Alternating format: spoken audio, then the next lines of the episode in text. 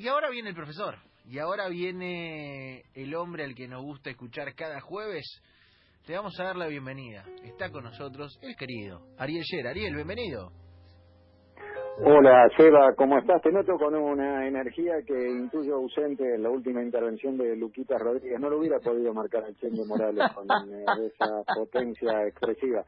Pero pero se las arregla de otro modo. Por ahí el Chengue no hubiera podido seguir el ritmo de Luquita Rodríguez en otro tipo de avatares en, la existencia. Así que no sé, y tampoco sé eh, cuál es el, el costado más hábil o menos inhábil de de Luquitas Rodríguez, puedo dar fe del tuyo, del de Romy y del de Javi Lanza, pero eh, digo todo esto porque eh, hoy dicen las agendas estas que no nos resuelven la vida, pero nos la llenan de anotaciones, que es el Día del Zurdo o el Día Internacional del Zurdo. Y mm, pensé mucho en escritores eh, con destrezas en, en la mano izquierda. Siempre me gustó leer a Mark Twain, el de las aventuras de Tom Sawyer, me gustó leer a Kafka, a Franz Kafka, el proceso, la metamorfosis y, eh, y además eh, Kafka explicaba su literatura o la literatura asociado al deporte, decía que un buen libro debía golpear como un buen puñetazo y, sabemos que es así y tenemos una colección de gente que ha brillado escribiendo con la mano izquierda, haciendo gran literatura a través del tiempo, ¿no? Eh, eh los que hemos leído cuentos para para todo el mundo, pero con el pretexto que eran cuentos para chicos, eh, conocemos a Hans Christian Andersen, que también era zurdo, y así una gran colección de gente, y bueno, eh, ya que hacíamos asociaciones con el boxeo, ganó el premio Nobel medio sorpresivamente y muy merecidamente hace algunos años, Bob Dylan o Bob Dylan, como según el barrio donde ustedes vivan y cómo manejen el inglés allí, Bob Dylan que, es eh, músico y que tiene eh, una, una suma de referencias al boxeo. A mí me gusta en especial, no sé ustedes, eh, una, em, un tema que se llama, que está dedicado a Harry Carter, ese boxeador que fue preso por un crimen que no cometió y él le dedicó un temazo, Dylan, que, que, que está entre los temas que podemos decir que tienen centralidad en la literatura de Dylan. Yo sé que eh, Romy Sacher es lectora y casi protagonista de la Divina Comedia em, y, me hubiera gustado eh, por algún lado eh, encontrarle al Dante Alighieri un perfil izquierdo, pero no lo encontré, así que vamos a conformarnos, dado, dado sus preferencias, con que el Fausto de Goethe lo escribió justamente Goethe, que también era tan zurdo como Pini nomás, pero le pegaba más despacio. Eh, y en ese territorio de pensar el 13 de agosto como el Día del Zurdo, elegí a alguien que para los etiquetamientos políticos muchas veces eh, maniqueístas, muchas veces jodidos desde los, de los sectores eh, más concentradores de poder económico en el mundo, cada vez que han pensado y han tenido eh, cosas hechas desde la izquierda, no pensaron en el brazo izquierdo, sino pensaron en Fidel Castro.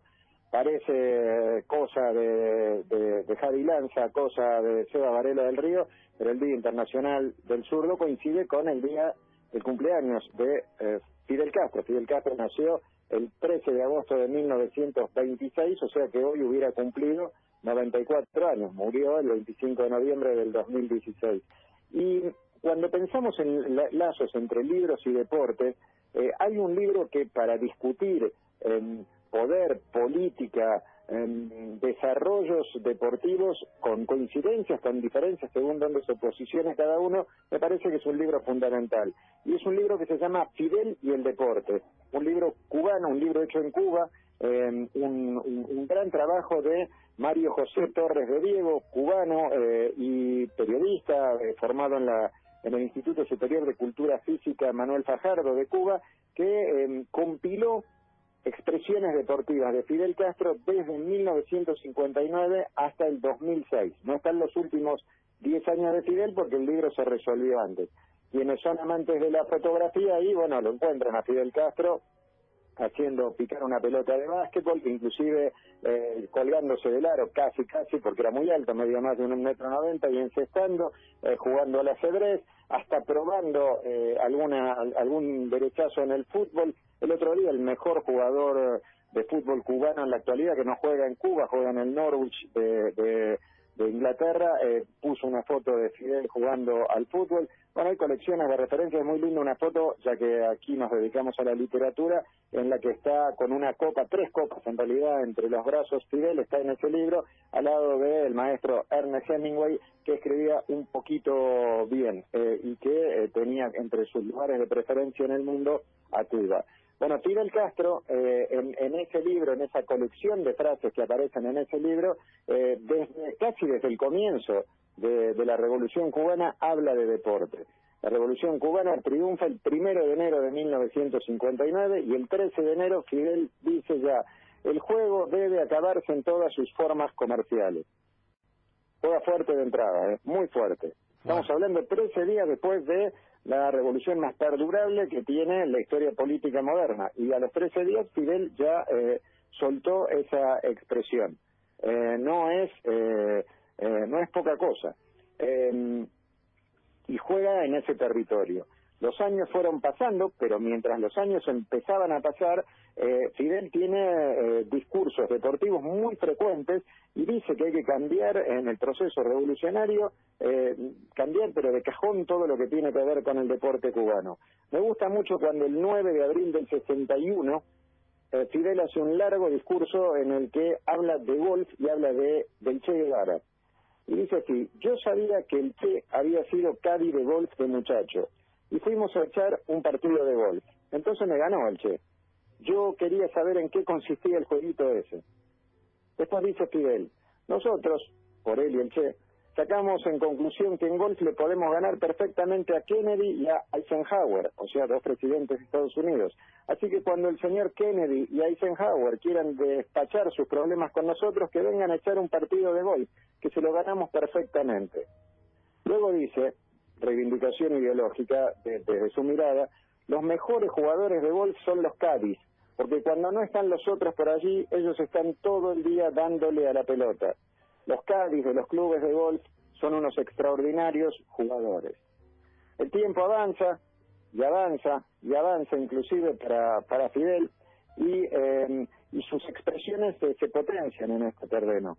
En 1962 dice, ya con una Cuba más enfrentada, eh, más explícitamente enfrentada con los Estados Unidos. 1962 es el año de la crisis de los misiles, el temor de una, lo que se llamó una potencial tercera guerra mundial, y Fidel eh, Castro escribe y dice, ellos, ellos por Estados Unidos, temen nuestros triunfos e intentan convertir un evento deportivo en un campo de batalla contra nuestra revolución. Ellos tratarán de crearle por eso a nuestros atletas las mayores dificultades. El día en que los pueblos compitan, el día que no haya intereses contrarios a los pueblos, entonces nadie irá allí a las competiciones deportivas con fines politiqueros y antideportivos. Decenas y decenas de frases, pero me gusta mucho en un aniversario, el día siguiente a un aniversario de la revolución, el 2 de enero de 1967, va con todo Fidel. Y dice, el deporte es hoy, al cabo de ocho años, llevaba ocho años la revolución, una actividad de prácticamente la inmensa mayoría del pueblo que participa directamente en él y de la totalidad del pueblo en sentido de, disfrutarlo de una forma o de otra. Como ustedes van viendo, mientras vamos recorriendo el libro, Fidel juega muy fuerte, muy fuerte siempre entendiendo que el deporte es una construcción ideológica y que de eso se trata. Eh, y después se trata de mm, que, de que la vida fluya jugando. Eh, dice Fidel Castro ya más adelante, ¿sí? en la medida en que pasan los años, estamos hablando de, eh, de un Fidel que al que se lo ve vestido con guantes de boxeo y expone el 14 de agosto del 71. Antes, cuando se sumaban las medallas de Estados Unidos, eran más que las de todos los países de América Latina juntos. Sin embargo, ahora, desde el auge tremendo del deporte en Cuba, la realidad es que si sumamos las medallas de todos los países de América Latina juntos, tengan hoy muchas más medallas que Estados Unidos. Fidel habla de la pelota, o sea, del béisbol, habla del boxeo, habla siempre en contra del profesionalismo, habla siempre a favor de la expansión del deporte entre quienes no serán eh, deportistas de alta competición, habla de la formación eh, integral, dice que los médicos son esenciales en Cuba y que los profes de educación física son así de esenciales. Dice en, en, el devenir de los años. El deporte en nuestro, en nuestro país, o la política deportiva en nuestro país, tiene dos objetivos. Promover la práctica del deporte para todo el pueblo y fundamentalmente los niños y los jóvenes. Y después analiza, Fidel va analizando en esta frase, me insisto, en el libro Fidel y el deporte, que hizo Mario José Torres de Diego y que reúne frases de Fidel Castro desde el comienzo de la Revolución Cubana hasta el 2006, analiza que ellos no son buenos los cubanos en natación, que no puede haber piscinas que no tengan uso suficiente, que hay que multiplicar la cantidad de entrenadores, avisa con mucho tiempo que un día Cuba estará abasteciendo de entrenadores a toda América Latina, cosa que ocurrió, y me parece que el discurso más emocionante de Fidel Castro en torno del deporte es de mayo de 1995. Aquí no avanzo, eh, no, tomo del libro todos los discursos de 1991 cuando Cuba hace los Juegos Deportivos Panamericanos y eh, Fidel Castro habla seguido sobre la organización y luego sobre los Juegos. Pero en 1995 le entregan la medalla al, al, mérito eh, deportivo a Ana Fidelia Quirón una de las más grandes atletas de la historia, Ana Fidelia Quirot, se llama Ana Fidelia, se va, escucha bien, ¿eh? Ana Fidelia, una encantadora atleta que eh, estuvo por, tuvo un accidente doméstico después de ser campeona olímpica y eh, sufrió quemaduras y, parecía que, iba a estar muy mal. Y ella pelea, pelea, pelea eh, y ayudada por la medicina logra zafar. Dice ese día Fidel Castro, hemos obtenido muchas victorias deportivas, pero no creo que haya ocurrido nunca algo tan emocionante que estremeciera, que sacudiera todas las fibras del alma y del cuerpo como la noticia de esa victoria, de esa hazaña, de esa proeza sin precedentes, de ese ejemplo que nos dio a todos, de esa enseñanza tan necesaria y más que nunca, de no declararnos jamás vencidos, de no considerar que haya algo imposible. Ana Fidelia, la historia recordará siempre tu proeza y por supuesto habla no de eh, sus actuaciones extraordinarias en el, en el mundo de la competición más alta, sino de ganarle la muerte. Eh, añado acá, salgo del libro ahora de Fidel, eh, porque quiero cerrar hablando de otro de otro hombre que, que piensa que es famoso por su pierna izquierda, aunque Fidel Castro es famoso por sus ideas de izquierda, se lo ve pateando con la derecha. Ana Fidelia Quirot me dijo alguna vez en, en México charlando que eh, ella estaba mal, eh, no no tenía, eh, le costaba quedarse atada a la vida y que a veces parpadeaba y se despabilaba con su cuerpo en, muy mal estado y miraba al costado de su cama en medio de la madrugada y por ahí lo veía Fidel Castro y ella suponía que se lo imaginaba porque lo quería y todo eso, pero no, era Fidel Castro en cuerpo y, barba delante de ella porque tenían ese vínculo, ¿no? Una muy joven muchacha que era una hija de la Revolución Cubana. Ahora, Fidel escribió todo, dijo todo esto, escribió todo esto sobre el deporte, pero alguien vendió más que Fidel el deporte con un libro y lo escribió o le puso un sello bien de mano izquierda. Fidel Castro tiene un lugar protagónico en un libro que se llama Yo soy el Diego de la gente. Y hoy es el día del zurdo y Diego Maradona es nuestra pierna izquierda más célebre, eh, casi sin abrir discusiones. Dice Yo soy el Diego de la gente, el libro con la historia de Maradona. Tuve oportunidad de conocer a muchas celebridades, esa gente importante más allá del deporte. De todas ellas me quedo con uno. El que más me impresionó, y no creo que aparezca nadie que lo supere, fue Fidel Castro, sin lugar a dudas. Tres veces estuve en Cuba, incluyendo esta última, y todavía me pongo nervioso, como emocionado cuando lo veo. Recuerdo muy bien nuestro primer encuentro. Fue el martes 28 de julio de 1987, casi a la medianoche. Nos recibió en su propio despacho, junto, justo frente a la Plaza de la Revolución. Yo estaba tan nervioso que no me salían las palabras. Menos mal que me acompañaba la Claudia con Dalmita en brazos, porque era un bebé todavía. Mi vieja y Fernando Signorini. Entonces nos pusimos a hablar de cualquier cosa, como por ejemplo si necesitaba un lugar para quedarme a comer. Y yo le contesté, no, quédese tranquilo. Comandante, ella se autoabastece.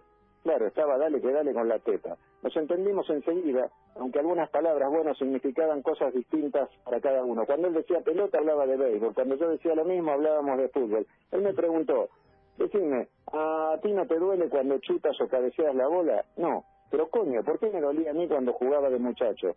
porque antes se usaba otra pelota, más pesada, menos elaborada.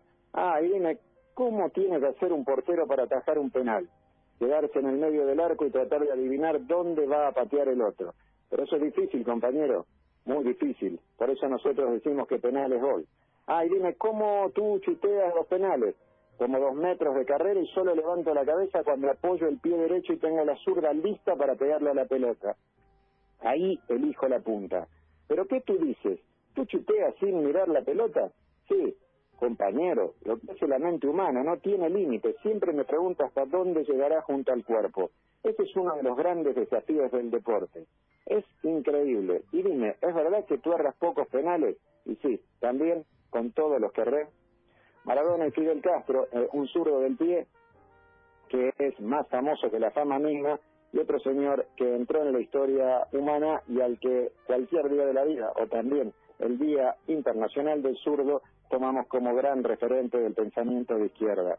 Eh, como se ve, los libros y el deporte a veces parecen estar en una frontera ajena a todo esto, pero sin embargo siguen contando la vida. A veces por derecha y muchas veces, como en este día, bien por la izquierda.